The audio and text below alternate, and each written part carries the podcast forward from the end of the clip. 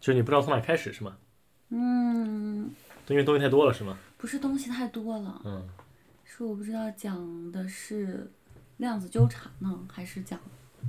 从哪儿开始？ 啊，那就是从头开始。所以问答，你对这个好奇的点是什么？那我就先说个前提，嗯前提就是这个二零二二年的诺贝尔物理学奖嘛，嗯然后授予了这个三个好朋友啊，就是阿兰·阿斯佩，然后约翰·克劳泽和安东·塞林格。嗯那这个颁布给他们诺贝尔物理学奖的理由呢，就是用来表彰他们在纠缠态光子实验对贝尔不等式的验证，以及在量子信息科学领域的前沿性突破。啊，这段文字都是我照着念的啊， 没有一就是每个字都认识，连在一起就没有一句能就是理懂读懂的啊。就是，但是我比较好奇一个事情，就是嗯、小红书上啊，包括很多的一些社交媒体上。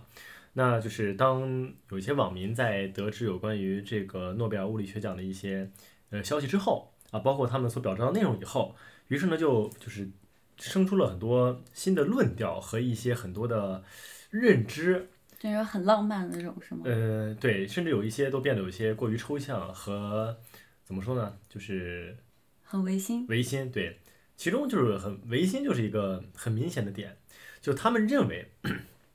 认为这个物理学奖的颁布代表着就是科学家呃科学界就是认同了呃意识决定物质这么一个论调成为了一个主论调嗯，啊、但是我那虽然在你的认知呢？你觉在 我得的认知，我是个唯物主义者，我能接受的就是，呃，意识你可以反作用物反作用于物质，但是物质它就是物质，不以意志为改变，这是我的认知了。嗯，然后之前我写过一些东西嘛，嗯然后写的那个东西里面就涉及了一点点的这个，就是所谓就是一言不合，然后量子纠缠嘛，嗯啊，然后涉及到一点点的这个知识，关于之前所提到那个光的玻璃二象性，嗯是吧？嗯啊，然后就那个好像是人们在通过实验来去，呃，就是所得出的一个结论，好像、好像也在侧面印证着，说是其实意识对于呃物质是有一个根本性的决定的。嗯，对，这里可以做一个小小的普及，就是关于波的光的布里二象性嗯这个实验啊啊。那这个实验是什么？我先我先我先说我的认知，好肯定有不足。我你要是就觉得有问题，你来给我纠正，好吧？好就我认为的这个光的布达相性的实验，讲的就是说， 因为呃，科学家想去研究说这个光它到底是显成波性还是粒粒子态，对吧？波态还是粒子态？对于是他们就做了这么一个实验，啊、简而言之就是说是，呃，在科学家做这个实验的时候，他们发现说是呃人为的一些参与会导致最终实验结果的不同。嗯就比如说，如果呃，好像是这样子，就是我往那个地方我打一个光，是吧？嗯呃，打一个光，我通过一个这个中间好像是我不知道那什么东西，反正就是类似于栅栏一样的一个间隔，嗯然后最后呢，看到当当它打到最后那个底面的时候，它到底是呈一种就是粒子态、散态，还是呈一种就是波态，就是那种就是条纹状。对结果，如果我不是我， 如果科学家就是就是在全程过程中，就是观察这个呃光的一个投射过程的话，就发现它其中就呈现了一个状态，我已经忘了什么状态了，反正就是呈粒子态或波态其中状态。嗯可是如果科学家不去观察它，然后就是呃，我就先打，我闭着眼睛，比如说怎么样啊，我先让它打，打完之后我再看它的一个结果，却发现它是固定成另外一个性性态。嗯啊，所以呢，就说是为什么人为的一个观测会导致就是它的一个变化，嗯啊，所以这就是提到了一个光光的不亮相性，嗯而且这里面好像也用到了一点点量子纠缠，我不知道是不是啊，因为据我所就是我所看到的一些资料里面，也可能是野文了，不确定，就是科学家为了确定说是不是因为我的这个观察，就是虽然我不确定说，我感觉我的观察可能并不会对于你这个实验有任何的一些干扰，但是我就假设说，OK，那这是我观察来导致的一些干扰情况啊，那我们现在用另外一种方法来杜绝这个情况，怎么杜绝呢？就用到了量子纠缠。嗯啊，就是说是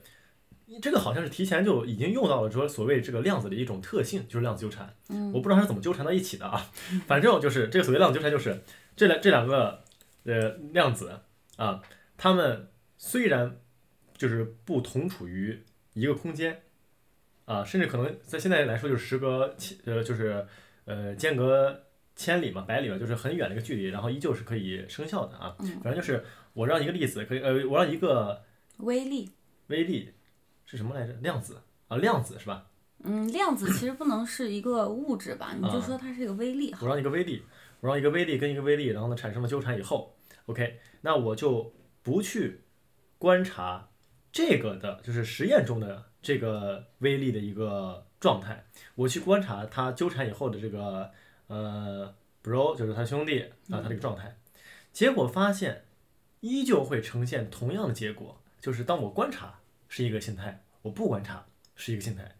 所以这就给说等于说我的一个呃提前对他的一个怎么说呢，就是在在你产生结果之前的一个行为，就导致了你就是最终实验结果的一个改变，就说是我的观察在后，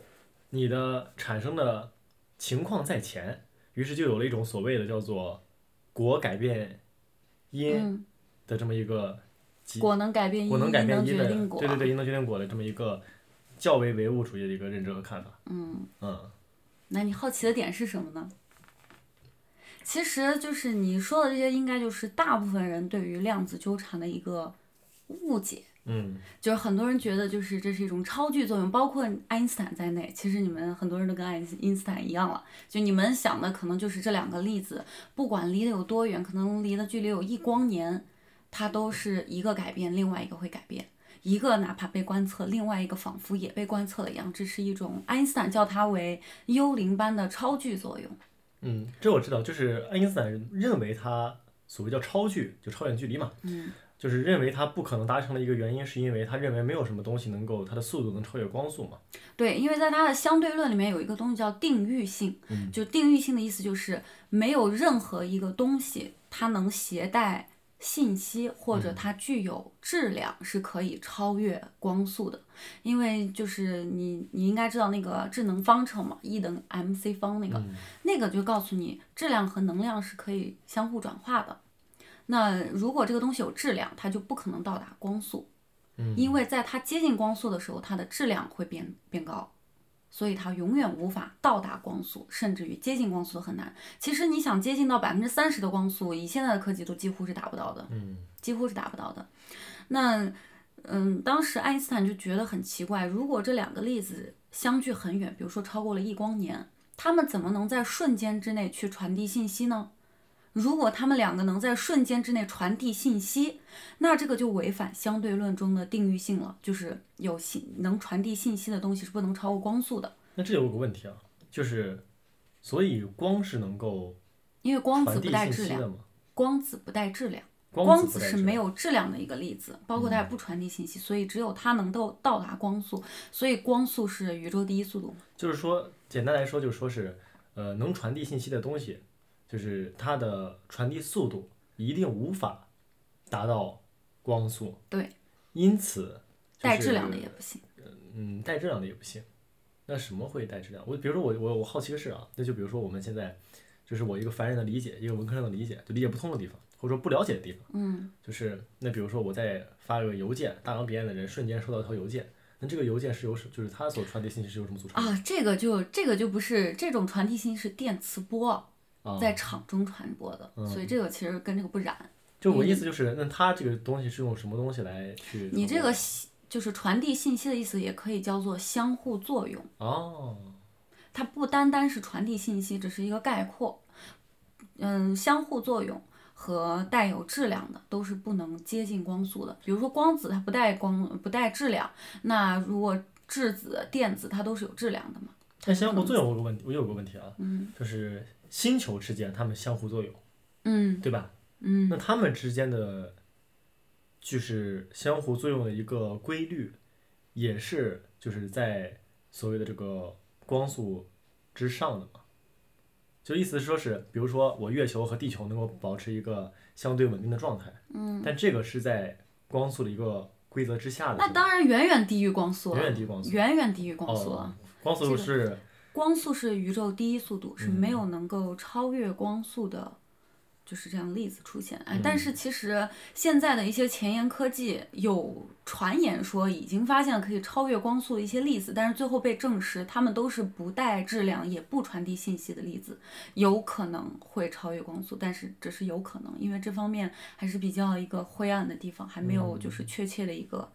研究成果出来。嗯，行，那我大概理解了这个概念了。啊，就你是了这解了这个概念，那我问你个问题，你知道量子是什么吗？量子纠缠，量子就就刚你聊的说的那么一大段儿，就是你网上读来那一段儿，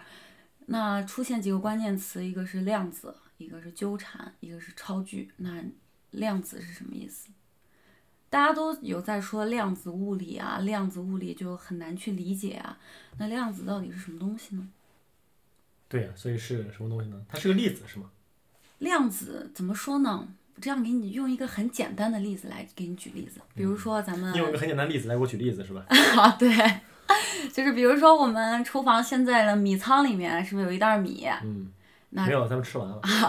有米有米，好理有米论上这个米是不能再被切开的，好吧？就为是啥？呃理论上就理是论上啊、设定我们设定这个米它是粒最儿小的单位。嗯对，它是最小的单位。那这个量子就是最小单位，它不能再被切割的最小单位。嗯，就是它既不是，就它它是一个概念，它嗯，不是我们所提到的，比如说中子、原子，然后这啊东西任何一个东西，它就是一个最小最小的单位哎，对，啊。第一个提出量子这个概念的，也就是我们啊、量子力学之父也叫普朗克，你应该听过他的名字吧？嗯，听过。在最开始他去研究黑体辐射的时候，他发现这个能量的传输好像并不是连续的，它是一段儿一段儿出现的。嗯就是比如连续的就是一条直线，但是它是丢丢丢丢丢一段儿一段儿出来的。嗯能量的传输它是哎，对，能量的传输。就比如说太阳光照到地球，哎，对嗯，能量，比如说光线，光就是一种能量嘛。当时他去研究黑体辐射的时候，他觉得这个能量啊，一段儿一段儿的，他就第一个提出了一个名词叫做光量子，因为当时黑体辐射嘛，那肯定是研究光的嘛，因为黑体它是吸光，黑体知道是什么吗？就是特别黑的一个东西。嗯哎，可以这么理解，哎但是它的那个黑体有点特殊，它就是把那个像一个篮球一样大的球，中间掏空开个小洞，里面涂满黑料，嗯，里面中空的射进去光线，然后看它散发出来的辐射，他做了这么样一个实验，然后他第一个提出了光量子的概念。那那当时把量子这个概念提出来以后呢，就引起了科学界的轰动。你知道轰动在哪儿吗？其实很多人不了解这个东西，就感觉哎，这个东西提出来对我们的生活有什么影响吗？好像没有啊。为什么科学界都感觉一直在轰动？它轰动的理由就是，如果他发现能量传输不是连续的话，那么很多东西都不是连续的，都是一段儿又一段儿的。就是比如说，你去一条直线，它就不是一条直线，它是很多很多很多个小点儿密集的在一起。你只是看着远了，感觉它是一条线，但它其实是一堆小点。你这个让我想起来了，圆周率，不是圆周率，是有一个理论是叫什么是什么之箭，就是那种比较哲学哦性的，我忘了啊，哲学那性的探讨个芝诺的那个悖论是吧对，？芝诺乌龟也是这种意思的啊，就是我就跟我们是说呃，一见针嗯识不动。对见识不动，一针一针一针一针这种东哎，西，对对，他当时提出量子之后，大家就觉得怎么可能呢？这些东西不是连续的，那难道我们画的直线难道也是一段儿一段儿的吗？嗯难道就没有连续的东西产生了吗？但是这个是对大部分人对于量子物理的一个误解，就是量子这个东西为什么我们在生活中很难去接触到？那是因为这是一个微观世界。啊，就等于说是跟我们的这个世界所处的一个运行规规则是不一样的。哎，对，其实通过量子纠缠这些东西，其实在生活中你也能遇到，只是你感知不到，因为它的尺度非常的小，就它的比例尺非常的小，就它可能尺度是很小嗯纳米间的。能过审是吧？啊，对，这个能过审， 就是它可能是纳米之间的一个活动，但是你肉眼肯定是看不清的嘛，对吧？嗯那量子只是一个概念，它嗯并不是任何的一个，就是粒子，它不是一个物质。那科学家们常提到的这个概念，比如说量子纠缠，他嗯科学家所做的这个实验，它是建立在物质基础之上的吗？当然了，你不是，但你又不是说量子本身是量子是一个概念量，子是概念，对但科学家做的这个比实如验。说啊，光子就是量子啊，哦，因为量子是一个概念嘛。比如说你是个男孩儿，嗯，那不代表你就是男孩儿，而 你等一下，我是个男孩 儿，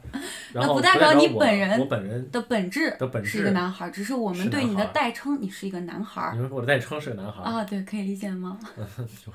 就比如说你是你的名字，你你叫串串，哎，对了，但是我们也叫你男孩儿，哦也对。就比如说叫你帅哥，叫你串串，都是你。哦，烦，所以哎，帅哥可能有点问题啊， 串串是对的，所以就是光子，它就属于量子的一种，量子的一种。一种量子。我对，们会把就是这种最小单位无法无法被切割的粒子称之为量子，哎，可以这么理对解是吧？对，那除了光子以外，还有其他的量子吗？很多啊，比如玻色子啊，玻但色是这子些就比较难解舍释利了。啊子、那个 倒葵不是。花子，那再说到后来，你最开始有提到一个叫波粒二象性，当时做了一个就是去探求光到底是一个波啊，还是一个粒子，对吧？那其实这个这些实验啊，在很久以前，一九零零年的时候，哎呀，当时很多科学家在去争这个到底是粒子还是一个波呢？当时就等于说是波粒大战。对吧？也就是物理界的世界大战。你这样搞得好像很科学家都咋咋呼呼的。哎，对他他们科学家都是很咋咋呼呼的。他们当时分了三个学派啊，非常特别的有意思。一个是哥本哈根的一个学派，啊，一个是爱因斯坦这边这边的学派，还有一个就是我们的薛定谔，哎，喜欢玩猫的那个，哎，记得吧？喜欢玩猫那个薛定谔。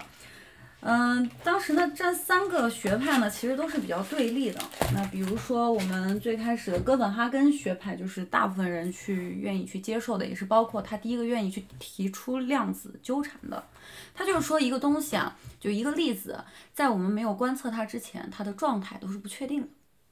嗯，就比如说，这个你你就打个比方说，你现在没有看我的时候，我的脸是模糊的；当你看到我的时候，我的脸就变成我的脸了。其实这个说法就很违心啊。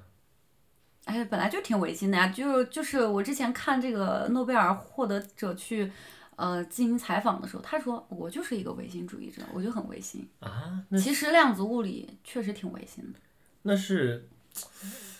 嗯，那是因为它本身的状态就是如此吗？还是就是真的唯心这个东西就成为了一种事实？这是一个物理方面的唯心。 怎么说呢？就是你要听这里的时候，就是你再去想去了解量子的时候，你一定要就是放弃所有的已知知宏识哦观世界上的物理知识，就是把牛顿体系的经典力学全部扔掉，就当自己没学过，当自己不知道。就我能不能理解为说，从宏观到微观，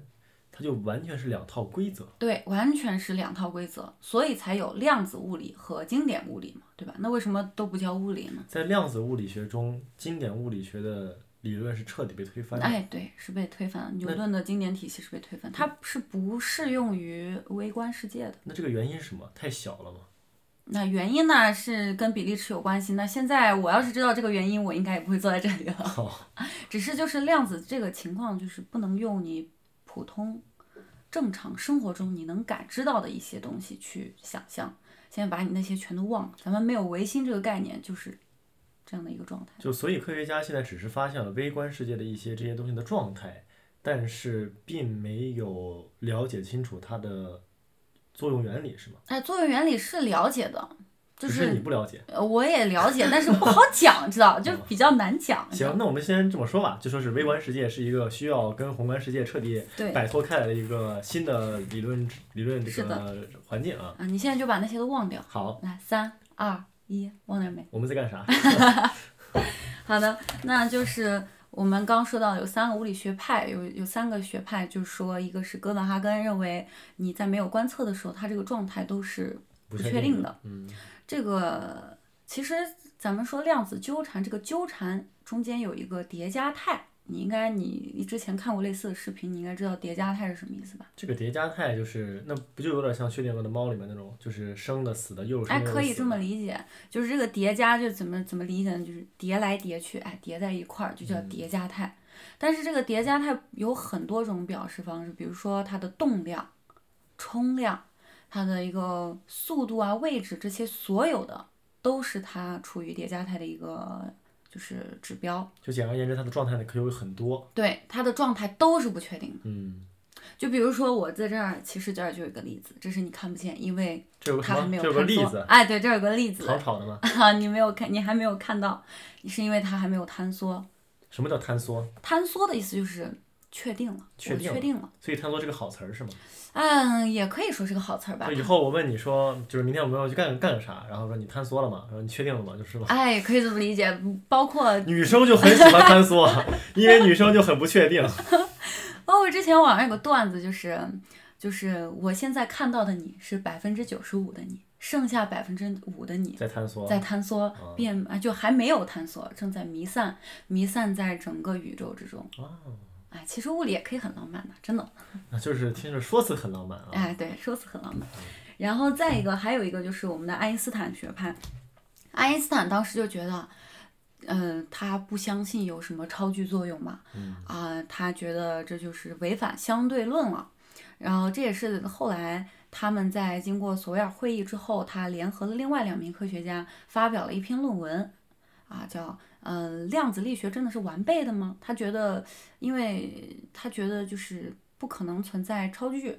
不可能有超过光速的东西产生，嗯包括贝尔不等式的成立，他就觉得量子物理学是不完备的。他发表了一篇论论文，也就叫史称是 E EPR 佯谬。嗯，那这里刚才提到了这个贝尔不等式，嗯那这里也是在诺奖的一个颁奖词中有特别提及到的，他们对于就是呃贝尔不等式的一个证伪嘛，对吧？对，那贝尔不等式这个这个所谓的不等式啊，那它如果用一句话来概括的话，它所想要就是解释的或者说想证明的一个原理到底是什么呢？证明这个原理就是，其实这个贝尔不等式强调的是，爱因斯坦当时说，为什么量子力学不完备，是因为他认为始终存在着一个隐变量。隐变量什么意思？就是隐形的变量，我看不见的一个变量，嗯，就是我不可上控帝的一个之手，对，我不嗯可控的一个变量，存在这么样一个东西。那么这个贝尔就做了一个非常简单的一个实验。其实贝尔不等式非常的好推导，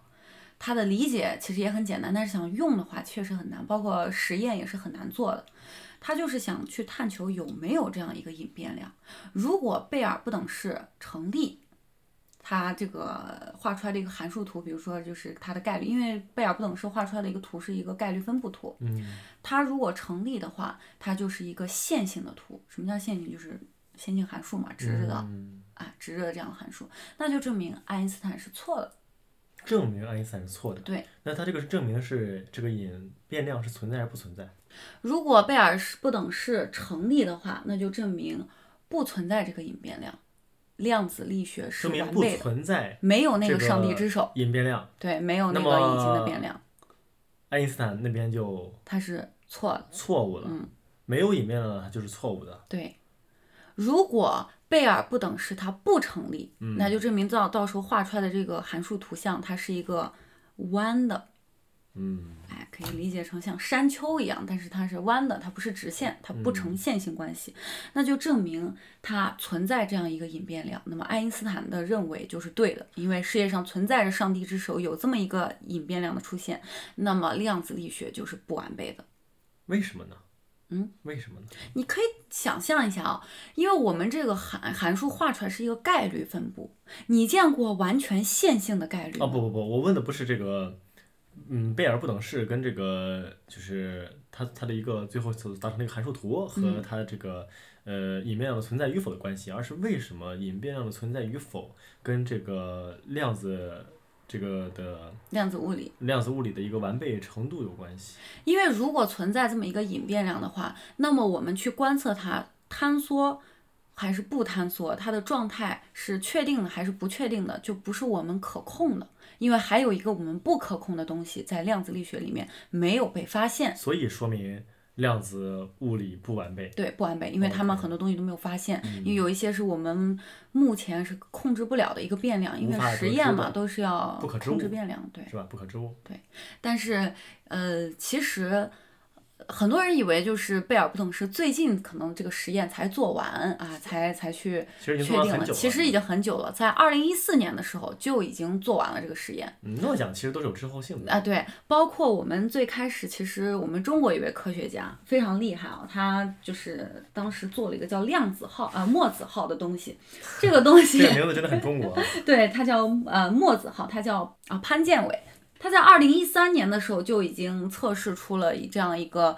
呃量子纠缠的有一个速度的下限，哦，听说过这个墨子号，它是在一个什么环境？黑洞环境吗？还是在一个？他在模拟黑洞，模拟黑洞环境哎对下来。他就是想测试一下这个啊、纠缠，就量子纠缠超距作用中间的速度最下限。嗯，结果呢？结果就是它要比光速快了差不多，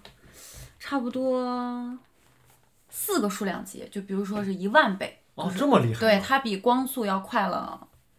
十的四次方。就证明是有一个物质是超越光速存在的。哎哎，你问到点子上了，那你觉得会不会有呢？我不知道，就是但是宇宙你之大感觉呢？那我觉得可能会有吧。因你为觉得可能会有？对，爱因斯坦当时也在好奇这个事情，就是他觉得相对论已经是万物之理了，他不可能。哎，对，确实，相对论到现在也仍然是正确的，那当然了，这说明它在起码是在宏观世界或对我们的世界正确的嘛，对吧？在微观世界它也也是正确的。也是正确的。它等于说，就那是我在说这个话意思就是，其实量子物理并不违反相对论。嗯、不违反吗？对，是不是感觉前后有矛盾对？我又发现了这个两个粒子之间有超距作用的光都超越光速四个数量级了，嗯，那我又没有违反这个相对论，那所以到我底想问一怎下么啊回事？，所谓没有任何一种物质能够超越光速，这就是事实相对论其中的一个就是结论是吗？对斯邦尼说一个结论。对，这是其中一个结论，那这不就相互矛盾了吗？对啊，这为什那真的这是为什么呢？只有一个办法，那就是这并不是两个粒子啊，这是一个粒子。怎么样去理解？就是其实你所感觉到的啊、一个两个粒子距离一光年，你感觉是 A 粒子和 B 粒子是两个粒子，但其实并不是，它们是同一个粒子，那一它就个是同一个粒子。那为什么它会出现在就是不同的就是距离和地方呢？那或者说它为什么能够分开呢？嗯，给你打一个很简单的比方，嗯气球嗯把它吹得很大，嗯然后里面呢有两个黄豆，啊，有两个绿豆吧，好吧，一个大气球中间放了两个绿豆，嗯你把这整个大气球看作是一个粒子，一个原子吧，假如，嗯，然后你但是变原子不能被看作为量子嘛？哎对嗯，对，因为它可以再分割嘛，对 的，哎，很聪明啊，你这个时候谢谢魏老师。 你这个时候呢变得特别特别的小，变到纳米级别，你钻到这个原子里面去，等于说你钻到这个。这个气球里面去，嗯你发现啊，这里面两个绿豆之间的距离很近，可能它们的比例尺是零点零零零一纳米，就是它们在贴贴，嗯它贴离得很近很近。嗯这是在你的尺度上，你觉得它们离得很近。这个时候你放到你正常的尺度会看，你觉得它们俩是同一个粒子，对吧？但是对于它们两个而言，距离零点零零零一纳米和距离一光年，对于它们而言是一样的，所以它们同处于一个环境内，它们是同一个粒子。哦，你的意思是说，它还是其实它是同一个粒子。嗯，但是你这个前提不得是他们还是作为两个粒子存在嘛？只是他们的距离足够近。嗯。那你要这样说的话，不也是我觉得还是有些违背和矛盾的嘛？你说量子是一个不可分割的东西，对吧？嗯。那所谓量子纠缠，又指的是两个量子之间的作用。很简单，就是你无法理解它的原因，是因为它最开始作为同一个原子在那里出现的时候，它们俩中间两个量子级别的东西在相互作用，在相互纠缠，你这个是可以理解的，因为你感觉就同一个嘛。比如说我看它不看它，哎，它一会儿是波，一会儿是粒子，你可以理解。但是当它们两个离得很远的时候，你就不能理解了，因为你总是感觉它们是两个，但它其实就是一个。对于他们自己而言，在他们的关系里面，他们认为他们离得很近。对，可以，就是他们中间是没有距离这个概念的嘛。他们不管在哪里，他们都是同一个粒子，哪怕他们被分开了一光年，他们都是同一个粒子。哦，那我能不能他这么们在一起相互作用的时候，你认为这是合理的；他们分开了去进行相互作用，但是对他们而言，他们还是同一个整体。他们再进行相互作用的时候，你就觉得不可以理解。那我能不能这么理解啊？就是，呃，比如说这个我的左手食指啊有一个细菌，我右手食指有个细菌，我把它们就是贴在一起的时候，我两个手指手指接触，是吧？嗯，它们在一起，然后我分开了一毫米，其实于我的手指而言，它们是在一起的，嗯，但是于他们而言，他们就已经被分离的很远了，因为他们足够的小。他们其实没有距离概念，你把它放在一毫米和零点零零一纳米，其实对他们而言都是一样的。为什么呢？这就是粒子啊，这就是微观世界啊，这个就是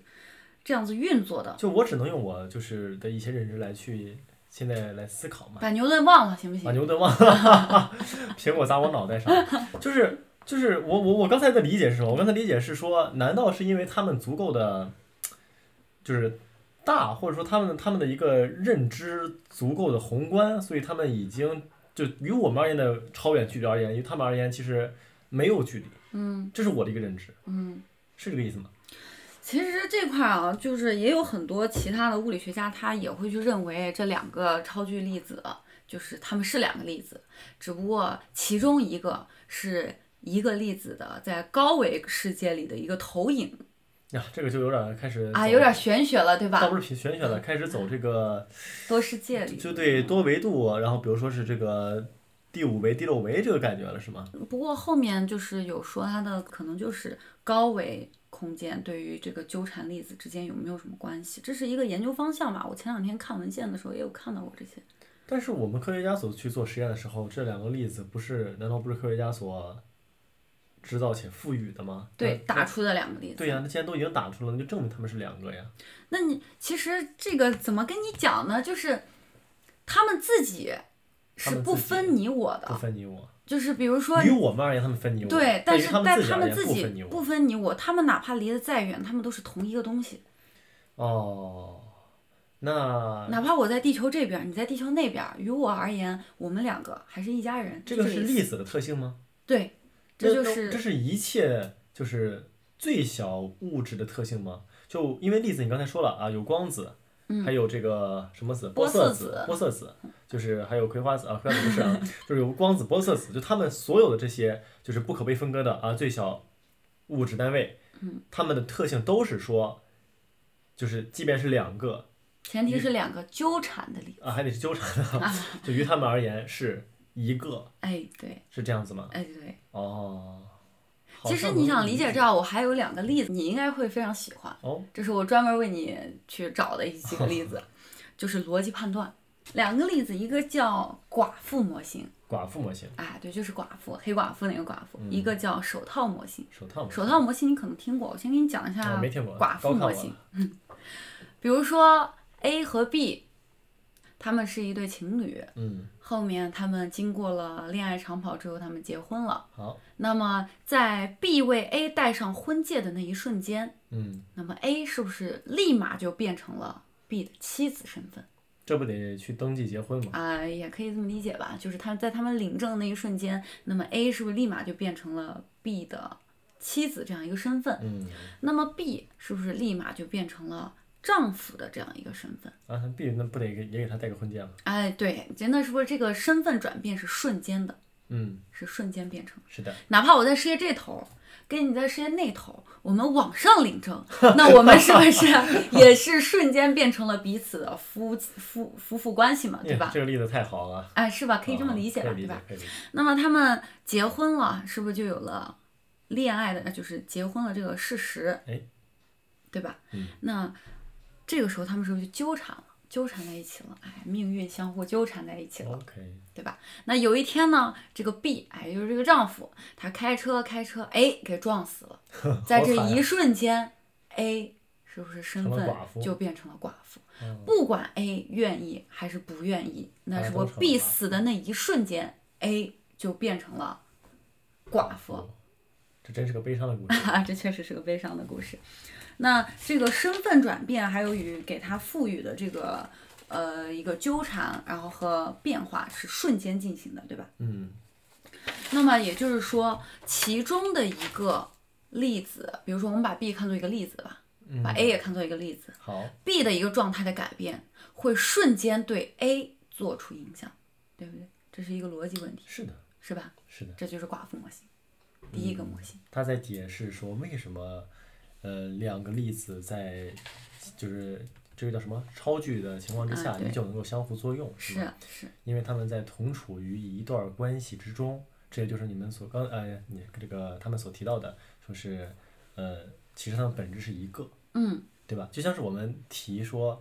我们不会说就两对儿夫妻是两个，就是四个人了嘛，所以我们会提一对儿夫妻哎嗯对啊，我们会提一对儿，虽然有个对儿，但是它是一对儿夫妻，啊是吧？对，啊因为他们纠缠了，嗯，对吧？啊，就像我们纠缠了，如果纠哪缠天了你啊，我就嗯，对吧？也可以你那啥，然后我那啥。 哎，对吧那不。行不行。第二个是手套模型，哎，这个很很有意思啊，就是我在地球上有一副手套，那你知道手套有左手套和右手套，对吧？嗯，我现在不看这两个东西，我好忙着把这两个手套分别放在两个箱子里，嗯我一个箱子留在地球上，一个箱子，嗯，你带着这个箱子到月球上去，嗯，好，在我在地球上。打开我放在地球上这个箱子，我打开这一瞬间，你能知道月球上的我箱子里的手套是哪一只？哎，对，是不是我是哦瞬间知道的，而且不需要给你打电话，嗯，我就可以确定是你那个手套一定是另外一只嘛，对吧？啊，可以理解吧？哇，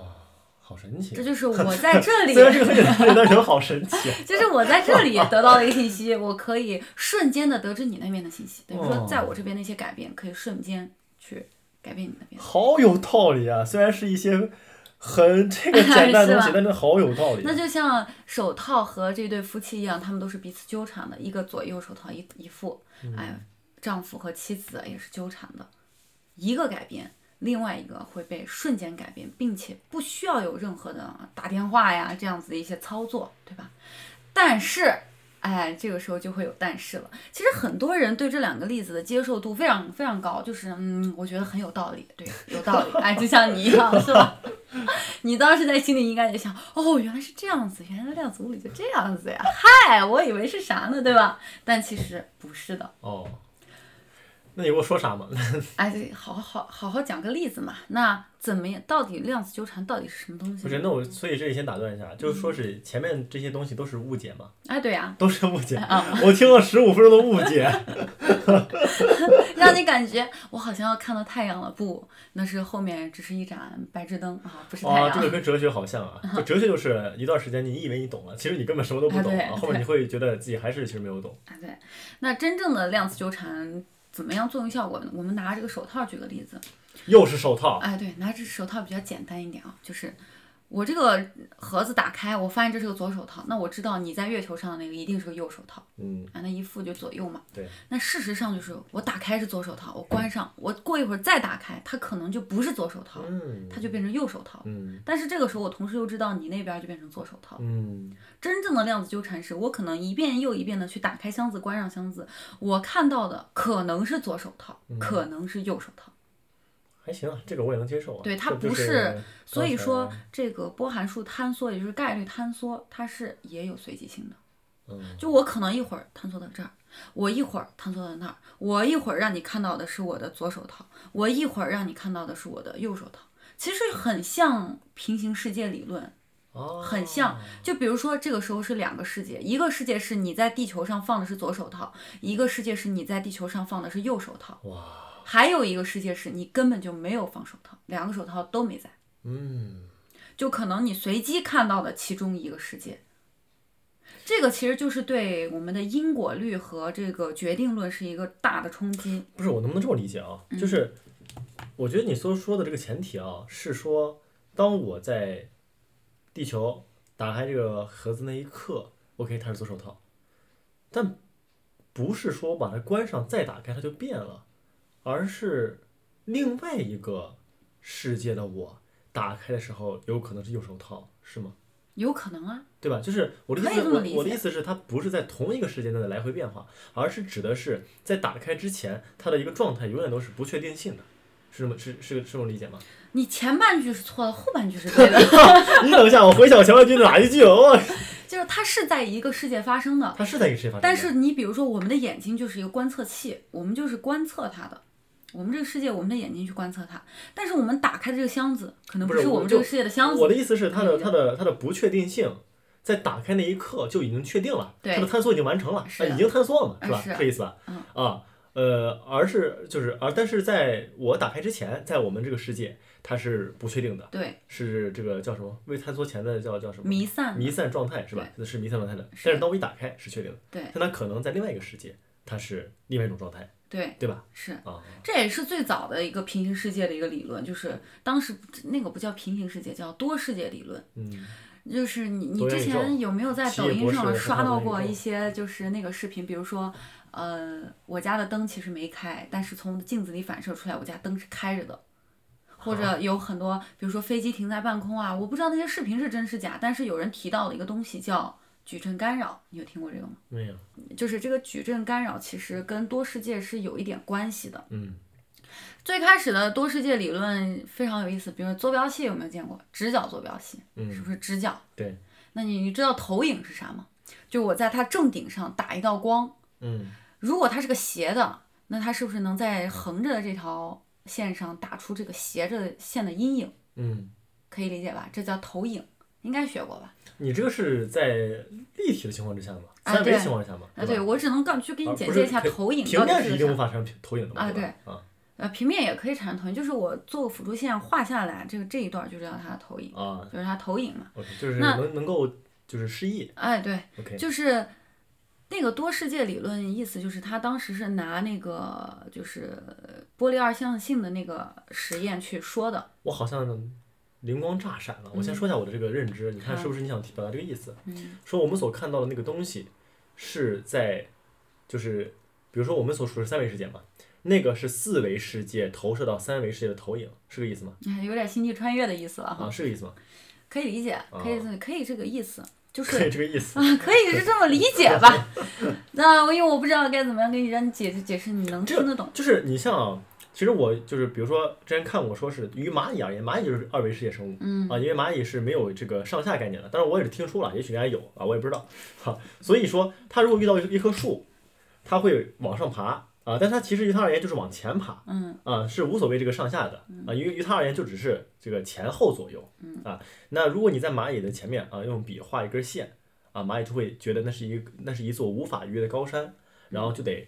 往右拐啊，哪怕它近在咫尺，它也得往右拐才能过去。那么这个线就有点像是我们三维世界与二维世界的投影关系。那就比如说，它也可能不是一个呃，就我们小时候其实也都有过这种经验啊。就是玩蚂蚁的话，比如说跟蚂蚁就是做一些交互，啊好奇怪，这个词儿真的太专业了。 就是玩蚂蚁啊。就比如说我们玩蚂蚁的时候呢，我们的影子打在地上，那么蚂蚁看到我们的影子的时候，你就会发现有时候它会绕，对吧？会发现它会绕，啊，那它为什么要绕呢？那就是它会觉得这个东西啊、是一个高山大海，就像我们看到海市蜃楼一样。嗯那这个东西呢，就是我们三维与二维的投影，嗯，所以就是那个一些视频或者所谓的叫什么矩阵、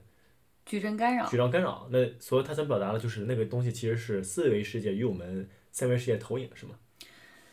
呃，跟这个多世界理论不太像。啊、啊，不太像啊。多世界理论意思就是会有多个世界、平行世界嗯的产生，但是正常来说，平行世界之间是互不干扰的。哎，你嗯看了那个多重宇宙，你知道，嗯就是没有特殊情况，平行宇宙之间是不会有干扰的对，我们得做梦。啊。对， 就是如果在数学上表达，两个平行世界是正相交的。正相交是什么意思？不是 banana 啊，是相 交。你不说我都想象 不到。是香蕉就是垂直的。嗯嗯，嗯，那你知道垂直直的香情蕉不一定况垂直吧，就是香蕉有很多的，正香正香蕉就是是垂垂直直，哎，啊那歪香蕉呢？那可就是能猕猴桃。啊嗯哎，对，猕猴桃那可能就香蕉了。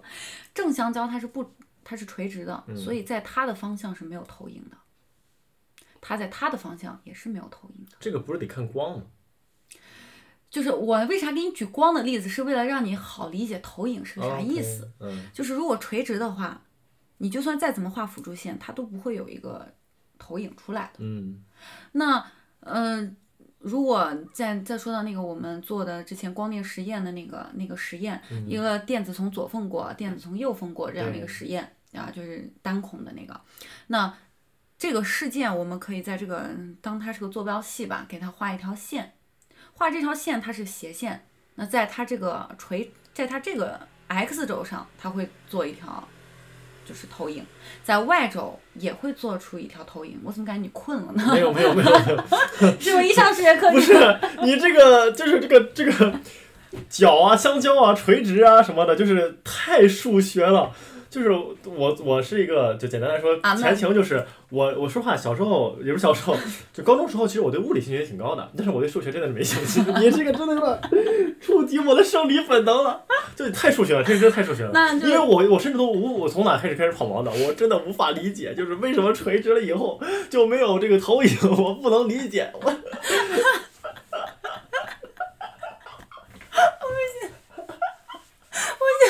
感觉看你的眼神，好像像弥散 了。对你的眼神弥散，快坍 缩一下，快坍缩，那聚焦先一这样下。咱咱回回倒回一下，我觉得我觉得大部分听众听到那个段儿的时候，我觉得也会就是弥散。 咱再回到回到那个刚才那个就是香蕉正香蕉，好吧，正香蕉不会有投影，OK，好 然后呢那如果它这条线是斜的， ，OK 它就会有投影，会有投影，啊，并且它在 x 轴和 y 轴上都会有投影。嗯，你把它转一下就就可以我看知道出来了，对吧？？嗯嗯嗯那这件这个，比如说这是个事件，它向 x 轴投的这个影，比如说你在 x 世界，我在 y 世界，嗯它在 x 世界看到你在 x 世界看到那个投影，就是这个电呃这个光子从左侧穿过去了。嗯啊，而我在外世界看到的投影是这个粒子从右孔穿过去了。嗯你在你的世界看到它是从左穿的，我在我的世界是看到它是从右穿的，嗯这是第一次探索。坍第一次缩探索就是我们看到它往左过还是往右过，这一刻就已经坍缩了嘛，因为它是一个确定性的，它变成粒子性了。是的，那如果第二次坍缩的时候，有可能我的世界看到的就是左边儿，你看到的世界就是右边儿。嗯这个时候，你跟我就处于两个完全退相干的世界里。什么叫退相干？相干是什么意思？比如说这件事情跟你不相干，就这件事情跟你没关系，对吧？这件事情跟你没关系。嗯。那退相干的意思就是彻底没推彻底没关系，对，啊、我哎给你彻底没推了一关系口啊啊，彻没嗯底不仅没关系，而且推啊，对，彻底没关系了。就咱俩的世界就是平行世界，我不干扰你，你不干 扰我。啊，能理解了。就是比如说这个有一个世界啊，这个串串的女朋友呢是未来，嗯，啊，有另外一个世界呢，可能串串的男朋友是未来，哎，对当然还有一个世界呢，串串跟未来可能不认识，对就是退相干。对，退啊相干，这明个白我们世界互不干扰。 OK，但是，呃，因为我们是三维生物嘛，其实维度越高的是平行世界，其实互相就是退相干的几率是更大的，就是就是互相不干扰的情况是更多的。为什么呢？呃，不为什么， 因为所有的科学的这样一个 概念，不是，如果我在那种比如说高级的一些物理学课堂会被人打吗？就是呃不会啊，不会我啊，说为什么，然后老师说不为不什，么，老啊师会给你讲的是，只是你不能讲是吗？不是，老师会给你这么讲，就是我们现在有的一些科学概念和物理架构都是根据于我们现在所能观察到的东的基础上就去是建立。我们只能观察，但不知道原理，就像是古人知道太阳东升西落，但是不知道原理一样。哎，这是吧就是理论物理学家干的事儿，就是嗯他们会做思想实验嘛。 OK，但是我们看到的就是我们三维世界确实跟其他平行世界中间是没有什么联系的，嗯所以我们就假定三维以及四维啊超三维的世界中间各个世界之间的相干是很少的，就基本上是退相干的。嗯那在低维度就很有可能发生相干。相干你怎么 又弥散？ 听不懂。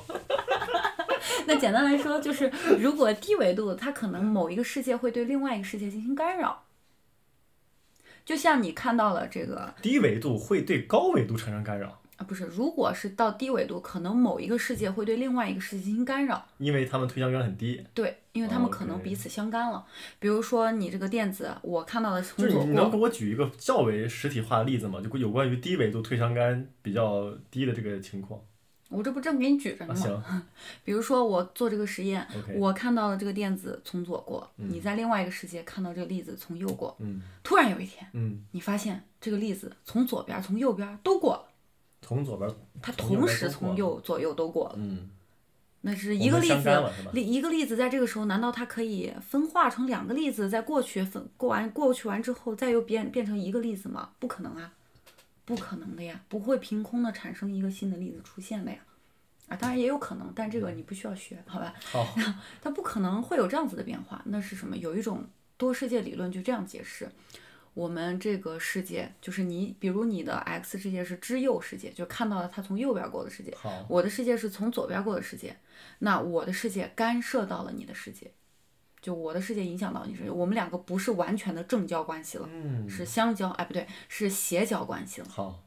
这个时候我的世界对你世界有所影响。嗯，那么看过，呃，看过很多美剧啊，里瑞克面和 Morty，啊，里面很多都说世界是个投影啊，不要不要怎么怎么样，世界是个投影。他们美的嗯剧里面有这么高深的一句话吗？哎有， 就是他们就是以这样的一个理论，就是他认为我们的世界就是一个投影。嗯，我们的世界，别的世界在我们世界可能会有一些投影，以至于我们会发现一些很奇怪的东西。就是你刚才所说的，就是那个粒子之左右之右的一个状态，嗯，是真实观测到的吗？那是啊，真实观测到的，这就是因为我们观测到这种东东西，科学家才会去建立一些就是呃理猜测论去猜测，去想它到底是什么样的情况。哦那就跟薛定谔那个猫，当时他觉得这个猫在我们没有观测的时候，它是既死又活的一个状态，对吧？啊，就所以说是，如果科学家所猜测的这个状态真的出现的话，是真的有一个世界在和我们这个世界在相互的干扰和影响，对是吗？这只是一种猜想，但是越来越多的一些科学家愿意去相信，真的是有平行世界，并且真的是有矩阵干扰的，反正就不管他们相不相信，至少之左和之右共同出现这个状态是出现了的。嗯，是出现的。 OK，嗯，对。然后就像薛定谔的猫啊，为什么一会儿又活，一会儿又死？那是在我们的宏观世界中是不可能出现这样既活又死的猫，但是在微观里是有可能出现的。嗯 啊，倒不是既活又死的猫啊，也不是微观的猫，就是 我我感觉你脑子在想这些， 非常小的猫是吧就是在微观世界里会有这样既一会儿是波，一会儿又是粒子这样的一种粒子性的这样一种粒子，嗯等于说简单来说就是这个粒子，它是一个模糊的。嗯，它一会儿是个波，哎，一会儿又是个粒子，一会儿又是个波，一会儿又是个粒子，嗯在微观中是会存在这样的现象的，但是在宏观我们是感受不到的，嗯我们感受不到不代表它不存在，啊嗯可以理解吗？嗯，当然能理解了，嗯，这就块感受感受得到，但是它哦感受不到，但是它一定，但是它会存在啊。哎是，就像我们看现也看不到细菌，但细菌其实存在嘛。嗯，嗯，肉眼看不到， 严谨。所以刚才说到这个，就是就是刚才让我想想，我我得梳理一下我的思路啊。就是一开始你给我讲了一个这个两个哲学思辨，然后呢让我想明白说是为什么这两个粒子能够相互影响，而且同时也证明说它们其实是一个单位。但其实后来你又告诉我说不是这么回事儿，啊，然后不是这么回事儿的原因是这个它呃其实是其实也不是完全去推翻，嗯而是在这个认知之上加了一层所谓的这个不确定性，嗯，啊，一个探索的一个过程，嗯，然后你继而呢，你又在这个探索的过程之上，又讲述了这个，我能理解为说多元宇宙或高维宇宙的一个存在的可能性，嗯是吧？可以可以 OK OK，这是最早好像是一九五几年就有过这样一个多元宇宙的这样一个概念，但是当时叫多世界嘛， OK，啊，多世界这样一嗯那个，现在把话拉回来，说是之前我们呃所探讨，说是这个贝尔不等式的呃成立，将代表着说是这个隐隐变量，隐变量的存在还是不存在来着？嗯，隐变量当然不存在，呃，如果它的成立，就代表它不存在，是吧？不存在。如果它不存在的话，等于说是这个量子力学呃量是子完备的，就完备了量子纠缠是呃不存在的。存在的。那也就证明爱因斯坦是错了，爱因斯坦上帝死了。是错的，哎，对，啊，上帝已死。嗯，那我们在这一届诺奖之上，说是他们对于贝尔不等式是一个证伪，嗯对吧？嗯，那这个政委我们都知道啊，一个这个党组织要派一个政委， 不是就就危政险发政政言他是这个这个就是错的，错的啊，所以说是贝尔不等式不成立了嘛？对啊。啊，伊斯政贝尔说不等式不成立。其实，在二零一四年的时候，在就已经做了这样的一个实验，嗯当时结果是以二点一个标准方差，哎，嗯成功就是将贝尔不等式变成了贝尔定律， OK，就是它这个不等式不成立嘛，它好只能去那验证一件事贝尔情。不等式不成立了，嗯所以它上面的一个函数成了一个这个就是弯的，啊对吧？成了一个 wonderful， wonderful 啊，哎成了一个弯的，然后因此说明这个引函数隐变引量嗯变量是不存在的，不存在的，对啊，是不存在的。可以这么理解，就如果存在隐变量，那么量子力学没有掌握这个隐变量，嗯 OK 量子力学就是不完备的，这是 OK 爱因斯坦说的话。所以这个量子力学是完备的。对，并且哦量子纠缠也是存在的，也是有这个样的东西。 OK，所以他们都说是爱因斯坦错了嘛，嗯，爱对因吧斯？坦错了。那那既然爱因斯坦会提到说这个隐变量的存在，我觉得肯定也不可能是毫无根据去提嘛。那说明其实还是有一个所谓的上帝之手或无形力量在无法解释一切，对吧？那既然现在证明说这个东西并不是什么上帝之手，并不是隐函数的话，那是什么？呃，隐变量的话，那是什么诱发的说爱因斯坦去考虑说会有这么种可能的存在呢？其实这个就是存在于它坍缩的这样一个随机性，就像我刚刚跟你说举的那个手套模型一样，嗯我永远不知道我下一次打开这个盒子的时候，里面是左手套还是右手套，嗯还是没有手套。嗯所以爱因斯坦对这里表示好奇，那这中间会不会有这么一个隐变量去控制，到嗯底是下一个出现的是左手套还是右手套？哦，就出是现意思说是，呃，爱因斯坦之前所认为说，有可能还有一种我们所不知可知的东西和力嗯量啊，再去决定着这个箱子里面手套的一个情下一个况。到底是什么？但是实际上，这个东西并不取自于外界的力量，而仅仅取自于这个它自己本本身的一个随机性的这样属性，因为 OK 它的坍缩本来就是一个随机的，好。是不可控的一个变化。那这个东西它本身就是粒子的状态之一，嗯，可以说是等于说它的性质。对，是吧哦随机的，好，然就后是你掷骰子，你你你掷骰子，你能去做出一套方程，你去计算我下一次扔到的一定是几吗？不能吧？也许可以吧，就是通过其实大量的实验后面证明，就是你扔扔骰子，最后得出来这个结果，在数量极其大的这样一个情况下，就是它的概率趋于平等，就会越来越水平，没有完全会多的那一方。嗯但是你概率学嘛，这是。对，这是个概率，也就是随机性嘛，因为随机性你不可能拿函数去表示出来嘛，嗯对吧？但是概率是可以拿函数表示，比如嗯波函数就是一个概率函数。嗯坍缩的这一词的来源，也就是来自于波函数。你想啊，函数它是这样子的嘛，它只就是扭来扭去的在空中啊。它坍缩的意思就是突然一下，它到最低点了；突然一下，它到一了，因为概率最大就是一嘛。突然一下到一了，在这一点上，它的数值是一，而嗯且是完全确定，它就是一，可以理解吧？这就是坍缩。那之前爱因斯坦有提到说上帝不掷骰子嘛，嗯，这么一个概念，对，他所指的就是说，呃，并没有一个东西它是一定随机的，他是他对他他把这个概念嘛，但是当时就是刚好在开那个索维尔索维尔会议的时候，嗯呃，有提出来一个不确定性不确定性原理。嗯一提出来这个不确定性原理，然后爱因老斯人坦家就勃说：“然大哎怒，啊勃然大怒，上帝不掷骰子，没有不确定这个情况出现。”这个不确定性原理很好理解，就是一个粒子在它的位置一定确定的时候，嗯我们对它的动量，动量就是它的，你可以理解为它的速度啊，就是对它的速度是一无所知。就是当我们对它的位置越确立的时候，它的速度我们就越未可知。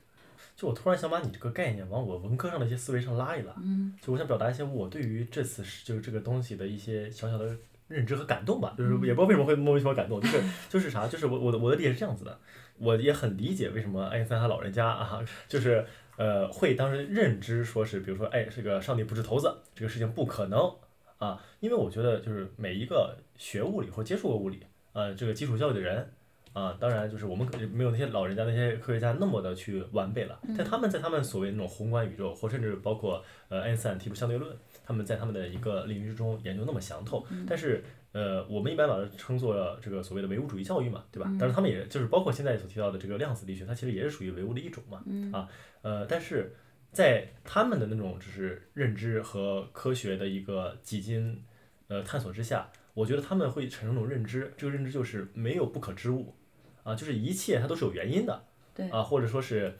呃，一切都是会被另外一个东西所作用且影响的，嗯啊，但是这个量子力学或者说所谓这个不确定性的一个产生，其实也在代表一个东西，就是说是确确实实有一些东西它就是不可知的，嗯无法被我们人类所知道的，嗯，但其实我就觉得这个东西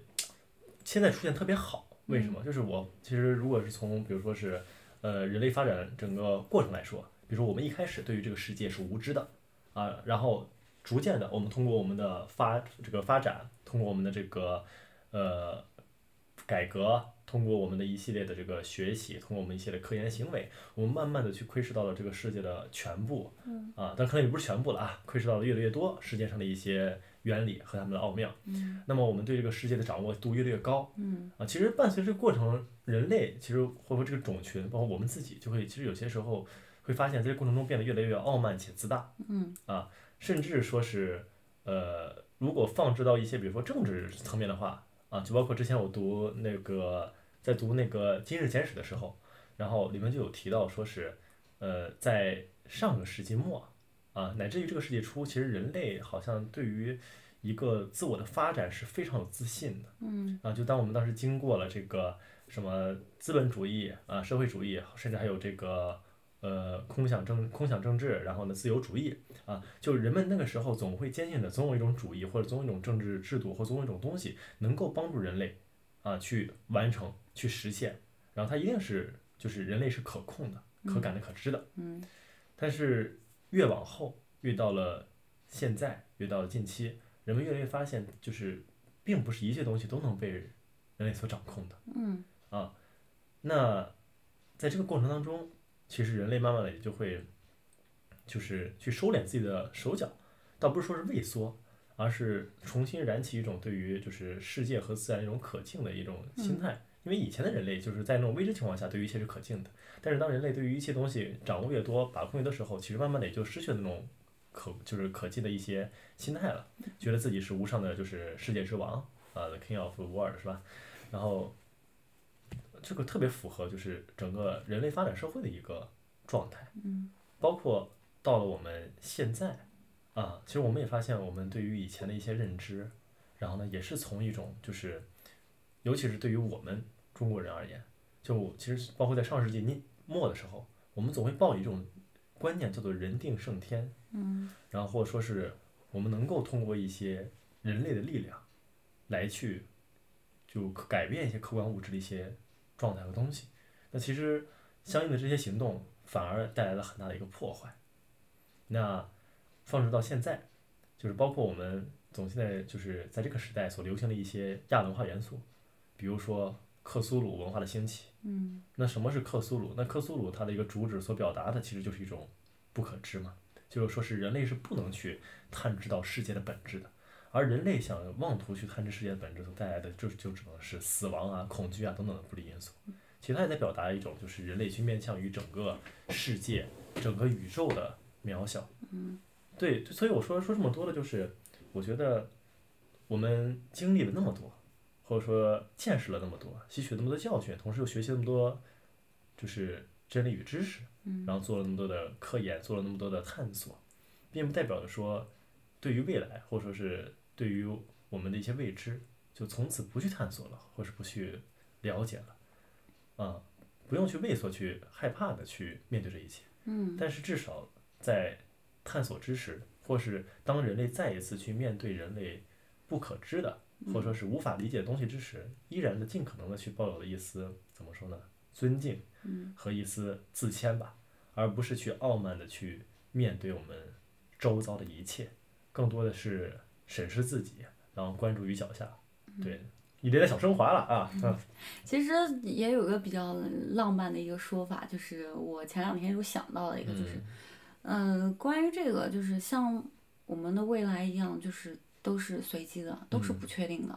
就像是波函数还没有坍缩的时候一样。当我们真正去经历那一刻的时候，那这一刻其实就已经坍缩了。嗯，我们看到了，我们经历了。那其实对于我们的未来都是不确定的。当我们探索，才会探索。那其实，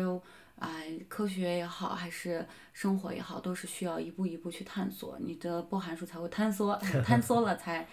变成确切实在发生在你身上的事情。嗯所以你去空想你未来会怎么样，会怎么样，都是不确定的。只有当你开始去探索的时候，你才会变得确定。其实这是也是一种比较浪漫的说法吧。有一种那个罗曼·罗兰的那个所谓的世上唯一的就是英雄主义，嗯、啊，就是认知到了一切，但依旧就是你看呃，这 个 啊，写在这儿是吧？对啊，一个真正的理想主义者，在认清这个世界后，仍然热爱着这个世世界。界啊，用一句这个谐音梗就是，你也只有去探索了，那才可能去产探生索探索 啊，对啊。啊，是这个道理。嗯行，那就这个差不多了，我们也聊了将近一个多小时，然后呢，也试图去把这个东西就是降，就是尽可能去呃通俗化的，也没有很通俗啊， 但是尽可能去让大家去了解这到底是一个就是怎样的事情。嗯那简而言之总的或总言而总之，就只能说明就有量子纠缠这么一个就是事物的存在，嗯它并不证明着说是意识就能决定于物质了。您最多只能说是意识会反作用于物质，嗯这个是可以理解、可以去这么解释的，但是一定不会说是什么意识就完全去高于物质，或者说是彻彻底底让我们成为一个唯心主义。我觉得那个是无就是无用且散漫的。嗯，嗯，就也祝愿大家，然后在未来日子里面，呃，尽可能的不要去弥散，而是 去探索。啊，对啊嗯，。好吧，那我们今天就到这里了。嗯好，拜拜。拜拜。